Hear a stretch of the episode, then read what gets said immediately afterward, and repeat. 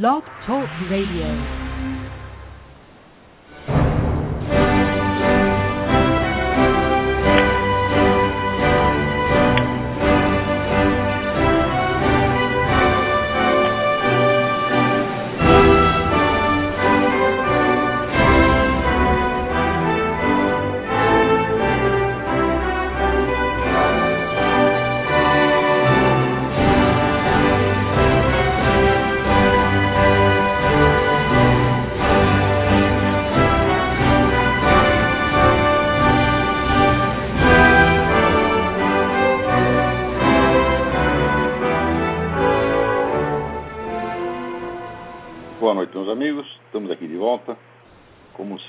Começamos invocando a Santíssima Virgem Maria, o Santo Padre Pio de Petrantina, para que roguem a Deus que nenhuma injustiça se cometa nesse programa.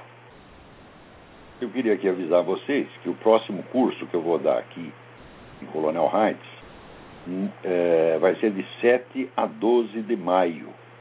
É, eu não, não tenho ainda o tema e o programa preparado, eu devo colocar isso em circulação nos próximos dias. Mas, de qualquer modo, aqueles que quiserem eh, já anotar o telefone para informações, com o senhor Eduí, telefone 041 9650 9671. Então, de 7 a 12 de maio em Colonial Heights, Virgínia. Então, aí no Brasil, acho que a coisa mais impressionante desta semana foram as, as homenagens póstumas eh, ao Carlos Marighella, chefe do grupo terrorista Ação Libertadora Nacional, ALN, foi homenageado pela Comissão de Anistia do Ministério da Justiça. É... Então, a Comissão de Anistia diz aqui, a conselheira Ana Maria Guedes disse, a Comissão de Anistia, em nome do Estado brasileiro, faz os mais sinceros pedidos de desculpas pelas atrocidades que foram cometidas contra o herói do povo brasileiro, Carlos Marighella. Olha, vocês tiverem dúvida, vocês consultem aí a coluna do Reinaldo Azevedo, onde ele colocou a lista das vítimas da Aliança Libertadora Nacional, que em geral eram pessoas que não tinham absolutamente nada a ver com a situação política do momento e foram colhidas por uma bomba, né? É, uma bala perdida, uma coisa assim. né? Mas o mais bonito é o seguinte: existe no, no YouTube uma narrativa feita por um dos pistoleiros é, do daquela época que ele conta como que ele matou pelas costas um, um, um sujeito que estava fugindo dele. Eles fizeram um atentado contra o carro, né, o camarada saiu correndo e ele atirou pelas costas. E o camarada narrando aquilo como se fosse assim, um negócio de um heroísmo extraordinário. Também parece ter sido um ato de heroísmo extraordinário, né? aquela coisa do capitão Lamarca, que tinha lá um prisioneiro amarrado, o prisioneiro estava fazendo um pouco de barulho, podia incomodar, né? e acharam que era melhor executar o cara e o executaram a coronhadas para não dar um tiro para fazer barulho, coronhada na cabeça, esmigalharam a cabeça do camarada. Né? É, então, esse é o padrão de, de moralidade que esses camaradas estão impondo ao novo Brasil. Quer dizer, por mais cruel e covarde que seja um ato, se ele for cometido em favor da revolução comunista, então ele está justificado e passa a ser um sinal até de santidade. Quer dizer que a, a moral comunista, onde o bem e o mal já não são mais qualidades substantivas que você pode reconhecer no ato, mesmo na materialidade do ato, mas passam a re, residir na sua relação com os objetivos políticos do partido, esse tipo de moral já foi implantado oficialmente no Brasil. Quer dizer, o Brasil já está vivendo sob né, a égide da moral leninista. E isso é oficial, isso está lá proclamado pelo parlamento. Ora, agora eu, eu me lembro assim, aqueles camaradas que 10 anos atrás, 12 anos atrás, não, esse não, o comunismo acabou, você está vendo coisa, você está enxergando comunista embaixo da cama. Quero saber onde estão aqueles filhos da puta agora, você está entendendo? Né? Todos aqueles sujeitos, vamos dizer, aqueles representantes triunfais do, do liberalismo, né? Triunfo, do liberalismo triunfante, né? que achavam que, assim, não, o mercado resolve tudo, é só você ter a liberdade de mercado, né? o resto vem sozinho. Eu digo, é claro. Agora, liberdade de mercado, você depende é do consumidor. O consumidor compra o que ele quiser. E se ele quiser comprar a porra do socialismo? Né? Como é que você vai fazer? Quer dizer, tinha até um sujeito falava, não, nós temos que disputar no mercado das ideias. Eu digo, bom, mas o mercado das ideias, como qualquer mercado, o que vai valer não é a qualidade intrínseca do produto, mas a qualidade da propaganda que se faz dele. Se você faz um produto de merda com uma boa propaganda, e o outro faz um produto excelente, mas a propaganda é micha, ué, quem vai ganhar? Do mesmo modo, é, nós sabemos que o capitalismo liberal funciona melhor. Tá certo? Porém, nós deixamos todos os meios de propaganda para os comunistas. Então eles têm, o monopólio da propaganda boa, eficiente, penetrante e, sobretudo, o monopólio dos meios de fazer propaganda. Então, quem vai ganhar, meu filho? Então, dentro da liberdade de mercado, vence a teoria que diz que é para extinguir o mercado, porra. Isso é a coisa mais óbvia do mundo, é? Mas quando eu dizia isso 10 ou 15 anos atrás no Brasil, todo mundo dizia, não, você é paranoico, você é teórico da conspiração, tudo isso já acabou. Eles diziam isso por quê? Porque eles não estavam informados, eles não leem. Eles acham assim que porque né, desmantelou o governo da União Soviética, o movimento comunista acabou. E eu dizia para eles aqui, meus filhos, o movimento comunista ele começou 60 anos, 60 não, 70 anos antes de vir a União Soviética. Né? A União Soviética não era o coração do movimento comunista, ela foi uma criação, uma coisa que o movimento comunista criou e que ele pode desfazer e criar outro. Tanto que logo criou outro maior ainda na China. Tá certo? Então, agora, esta visão era muito influenciada aqui pela, pelo enfoque que o governo americano dava a isso, porque Aqui o pessoal acredita em liberdade de opinião, né, liberdade de consciência, pode falar o que você quiser. Então, então o sujeito ser comunista não era considerado problema nenhum. Só era problema quando se via que ele trabalhava para o serviço secreto da União Soviética. Aí o negócio ficava grave. Então não havia propriamente combate ideológico. Você falar que houve uma luta anticomunista nos Estados Unidos, não. Teve uma luta contra, assim, muito moderada e muito discreta, muito tímida, contra a ação soviética. Tá ideologicamente, ao mesmo tempo, né, o pessoal fala, não, porque havia o macartismo, etc. Né? Bom, é, se o fato é o tal do John McCarthy, ele deu lá uma lista de 52. Uma lista não, nunca chegou a dar a lista, ele disse que tinha 52 camaradas infiltrados né, na, nas altas esferas. Não eram 52, eram mais de 3 mil. Hoje se sabe que eram mais de 3 mil, e o camarada foi considerado um monstro, porque falou em 52, né? Então, na época mesmo do chamado macartismo, era a época em que o pessoal da escola de Frankfurt estava começando dizer, a dominar o ambiente universitário aqui.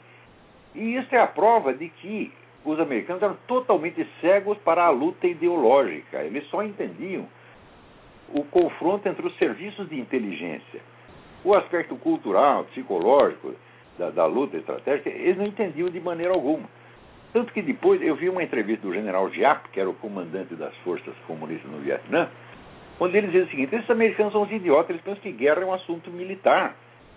Para nós, a guerra abrange todos os setores da vida social. Abrange a mídia, a educação, a vida familiar, tudo isso aí. Nós atuamos em todos esses frontes. Eles ficam lá só trocando tiro. Então nós vamos ganhar é aí. Eu digo, é de fato. Né? Ganharam no, no, no como é que se diz, no, no confronto de influência psicológica, não militarmente. Militarmente o Vietcong estava liquidado.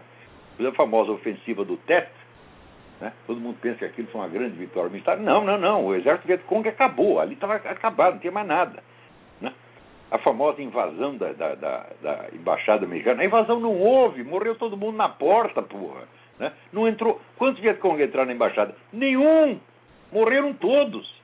Então, militarmente foi um fracasso. Mas, como é que a coisa repercutia aqui?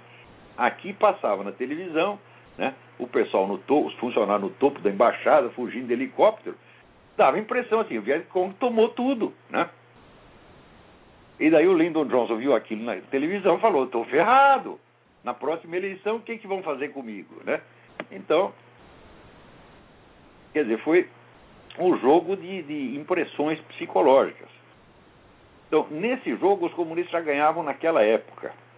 Ao mesmo tempo, estava se formando todo o aparato de revolução cultural, que partindo das universidades, iria explodir né, com toda uma, uma, já não uma revolução, uma guerra cultural, que hoje nós podemos considerar vitoriosa. Se não fosse essa guerra cultural, quem que ia votar em Barack Obama, pô? Vocês não sabem o, o currículo do cara, o cara foi discípulo do Saul Ali, só viu metido com terrorista e comunista a vida inteira. Como é que vamos votar nesse cara, porra? Então, aos poucos foram sendo desarmados. E no Brasil aconteceu pior ainda, porque tiveram aí uma ditadura militar durante 20 anos e essa porra dessa ditadura não fez uma única campanha anticomunista, meu Deus do céu. É uma coisa incrível. Eu me lembro na época que eles espalhavam aqueles cartazes dos terroristas, né, mas ressaltando somente o lado da violência, da criminalidade violenta, não tinha referências ideológicas. Era um combate neutro, como se fosse um caso policial, quer dizer, uma coisa estúpida. Queriam, ao mesmo tempo, falar: não, nós não vamos dar a eles a dignidade de combatentes políticos, nós vamos tratá-los como criminosos comuns. Eu digo, ai meu Deus do céu, mas é isso que eles querem, porque daí enquanto vocês ficam dando tiro neles, aí eles vão fazer, empreender da guerra ideológica por outro lado. E o governo pensava, né? E o grande problema era a luta armada, era a guerrilha, e o resto, a esquerda pacífica, deveria ser deixada, como é que se diz, à vontade para fazer o que quisesse. O governo até ajudava, né? Eu já contei para vocês que o Enio Silveira, que era dono da maior editora comunista do país, naqueles anos em que a indústria do livro esquerdista atravessou a sua fase de maior prosperidade na história nacional, justamente durante a ditadura, né? É, foi um crescimento extraordinário. O Enio Silveira disse: Olha, a minha editora só sobreviveu graças à ajuda do governo. De vez em quando eles iam, me prendiam, me mantinham lá 48 horas, me, me trataram bem, nunca fizeram nada. Né? É, e quando eu saía dali, eu ia direto para Brasília pedir dinheiro para o Golbery. E ele me dava. Né? Então foi assim. Né? O Ricardo Vélez Rodrigues escreveu um artigo mostrando como, naqueles anos, a distribuição de verbas de pesquisa nas universidades ia tudo para o esquerdista e o pessoal da direita era boicotado. Isso durante a ditadura. Então você veja a cegueira desse pessoal que tinha a concepção estritamente policial militar do negócio. Né? Então é uma incompetência criminosa. Então, ora, se você está no poder durante 20 anos, você tem a condição, tá certo, de através da propaganda, do ensino, da mídia, etc., etc., vacinar o seu povo contra o comunismo pelos próximos 100 anos. Era só você explicar, contar a história do que eles fizeram. Não daqueles tiricos que os guerrilheiros estavam dando no Brasil, mas do que eles fizeram na China, do que fizeram na União Soviética, do que fizeram na Hungria, do que estavam fazendo simultaneamente no Camboja. Porque o morticínio do Camboja foi entre 72 e 75. Era coincidia exatamente no tempo do nosso período militar. Né? E note bem, esse pessoal aí, todo que estava metido na, nas guerrilhas, não só nas guerrilhas, mas no suporte, porque guerrilha, quem participava da guerrilha, da, da, operação armada, era um tiquinho de gente. Agora, uma, uma, organização terrorista é um negócio enormemente complexo e precisa ter apoio em tudo quanto é parte.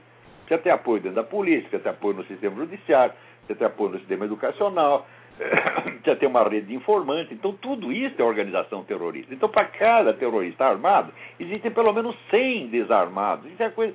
Porra, nunca estudaram nada, cara. Não estudaram nem Lenin. É? Então,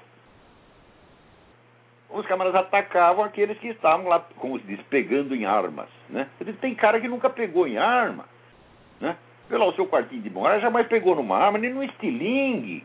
Né? Ele pegava a máquina de escrever, plec, plec, plec, naquele tempo tinha computador, pegava a máquina de escrever e ficava escrevendo o que os filhos das putas deviam fazer. Tá certo? Então, você vê, Lenin, Stalin ainda pegou em arma. Lenin nunca pegou numa arma. Lenin acho que nunca deu uma pedrada. Né? Era, a arma dele era, naquele tempo, acho que não tinha nem mais que escrever, era caneta. Né?